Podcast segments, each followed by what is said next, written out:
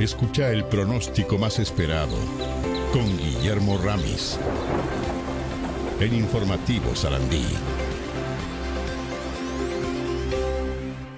Guillermo, ¿cómo te va? ¿Cómo estás? Preocupado, un poco preocupado por, por los temas de actualidad. Sí, me impactan a veces, ¿no? Sí, sí, sí, claro. Mira, yo te iba a recibir con un comentario justamente de, de, de animales que a vos te encanta. Este, no, no, bueno. no, no, no, de Bien. animales no, no, más importante. A ver, ¿qué pasó? ¿A Sí, qué te lo que pasa es que Luis Suárez no pudo hacer el gol 500. Ah, No mira. he podido dormir. Y si lo sacaron antes. Mirá claro, al minuto 50 y pico. Claro. 59, creo. Vos. Sí, perdió el Atlético también. Y, y- y otra preocupación que también, en la década del 50 éramos la Suiza de América, Uruguay era la Suiza de América. Sí. Y- Hoy, siglo XXI, Uruguay es la Venus de Milo. Le faltan brazos. Sutil, Faltan bien, brazos. faltan Le saqué, brazos. le saqué una risa, ¿eh? Bien, ¿eh? Estuviste, estuviste astuto, la verdad. Le saqué una risa. Te mandaste te uno de. Verdaguer. Perdón, no saludé a, a, A a Vale. Vale y a la audiencia. No, Buen y- día, y a Gabriel, que, No, Gabriel, no juegue más al Tetris. Gabriel, esto es serio, Gabriel. Sos No, un periodista de fuste y estás jugando al Tetris. No, está jugando con Tomillo, que está muy activo hoy, el perro de Gabriel. Es más divertido Tomillo. Llevó a Tomillo. Está Muy Tomillo. bien ahí. metida, muy bien metida, muy, muy buena, muy buena la de la Venus de Milo, ¿eh? Ay, Dios mío. Que la AstraZeneca sí, que la Pfizer es mejor, que la otra, la Sinovac no va para la, el pasaporte, por favor, ya estoy harto, Y- ya estoy deseando que me ataque un COVID y que me lleve para el otro lado. Igual viste que viste que el tema de, de- de los brazos, que fue el presidente que lo dijo en la conferencia el otro día, este, tuvo alguna, algunas críticas, ¿eh? hasta de, Sí, de la propia, hasta, hasta de la propia coalición, ahí está, la Sí, diputada. Colorada dijo que Dijo, no es que falten brazos. no faltaban brazos, faltaban anotaciones. Sí, sí. Sí, pasa que hay que, re- hay que repartir, ¿no? Al principio eh, eh, la gente estaba muy tranquila para anotarse. Después, cuando entramos en, en juego los que tenemos 50 para arriba, ahí colapsó el sistema. Pero hay de las dos cosas. Faltaron brazos, faltó software también, faltó voluntad. De, de todo un poco. De, de todo un Faltó de poco. todo un poco, de todo un poco. Eh, Guille, disculpa, yo te quería preguntar. Faltó previsión, ¿cómo? Faltó Claro. previsión, este Aldo, o sea, en, en el, en el gobierno hay gente, eh, el CERT, la, eh, que, que, que es el, el organismo encargado de los ataques cibernéticos, la propia GESIC, no sé, hay montones de gente que sabe que le podrían haber consultado que una página que se usa comúnmente para, para que cuatro consulten de alguna, alguna cosa, eh, seguramente nunca nadie hizo una consulta a la, a la web del Ministerio de Salud Pública, le iba a pasar esto, pero no era medio cantado, yo no sé, me, parece, yo ¿Qué iba a capaz pasar que no lo que, perdón, Gabriel?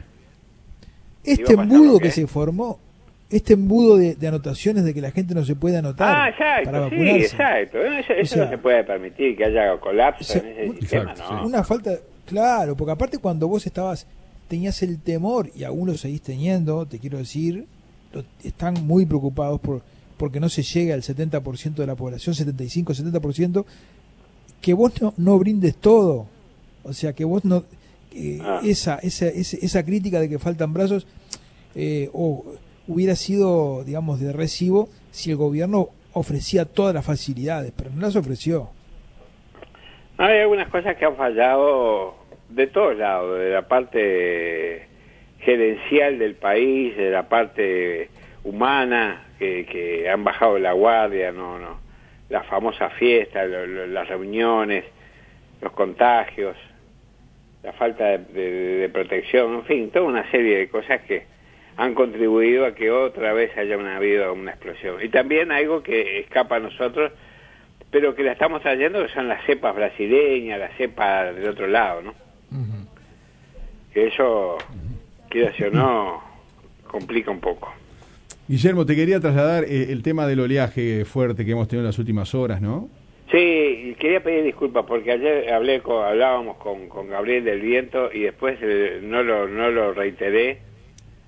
Eh, el, el oleaje estuvo fundamentalmente del suroeste, pero ya hoy empieza a mermar sensiblemente, ¿no? Así que todavía hay un oleaje de mar de fondo, pero con el correr de las horas hacia la noche ya va a disminuir. Va calmando, mañana. va calmando, sí. Va a calmar. Ayer dice- las, las rachas llegaron a 60 kilómetros en Montevideo y 80 en Punta del Este. Sí, sopló fuerte. Ayer hablábamos con, con un vecino de La Paloma, volaron techos. Sí, volaron Sí, techos. sí, lo tenía, lo tenía anotado para comentarlo, pero como lo hablé con, con Gabriel, después se me, se me Sí. y les pido disculpas a, a los oyentes que es a quien me debo, ¿no? Bien, sí, ahora, ahora la cosa entró a calmarse un poco, pero igual Sí, seguimos sí, sí, teniendo marea alta. Este, ¿cuál, sería la te- eh, ¿Cuál sería la terminología adecuada, Guillermo, en estos momentos? ¿Marea alta está bien dicho? Este, La marea, marea alta está bien dicho, pero también hay oleaje, ¿no? algo- Oleaje, bien. Oleaje. La, la marea crece con viento fundamentalmente de dos sectores, o, o- o de un sector que va desde el suroeste al sudeste. Todo eso hace crecer la marea astronómica. La marea astronómica, ponerle que pueda llegar a un metro, y con esa intensidad de viento puede llegar a unos 50, unos 70 fácilmente. De, de ese sector, ¿no? Con el sector del noreste al noroeste la marea baja. Ujú, O sea, baja la marea con respecto a la marea astronómica o pronosticada. Bien, bien. Así que ya saben, cuando Muy esté el viento del suroeste, fortachón al sudeste, la marea crece. Bueno, ¿y cómo No, la...? Pero lo que me preocupa, Sí. perdón, Aldo, lo que me preocupa un poco mañana es la reducción de la visibilidad por niebla. ¿eh? Ah, bueno, ¿cómo es Mucho eso? cuidado en el manejo mañana. Neblina y niebla van a estar presentes, así que mucho cuidado porque el viento disminuye sensiblemente, ya el núcleo de alta presión se empieza a ubicar sobre nosotros y eso va a ser motivo de, de algún adelantamiento imprudente o, o, o de algún chofer que se duerme. Hay muchos, estaba Claro. leyendo que hay muchos choferes, yo creo que es un 20% que tiene apnea de sueño.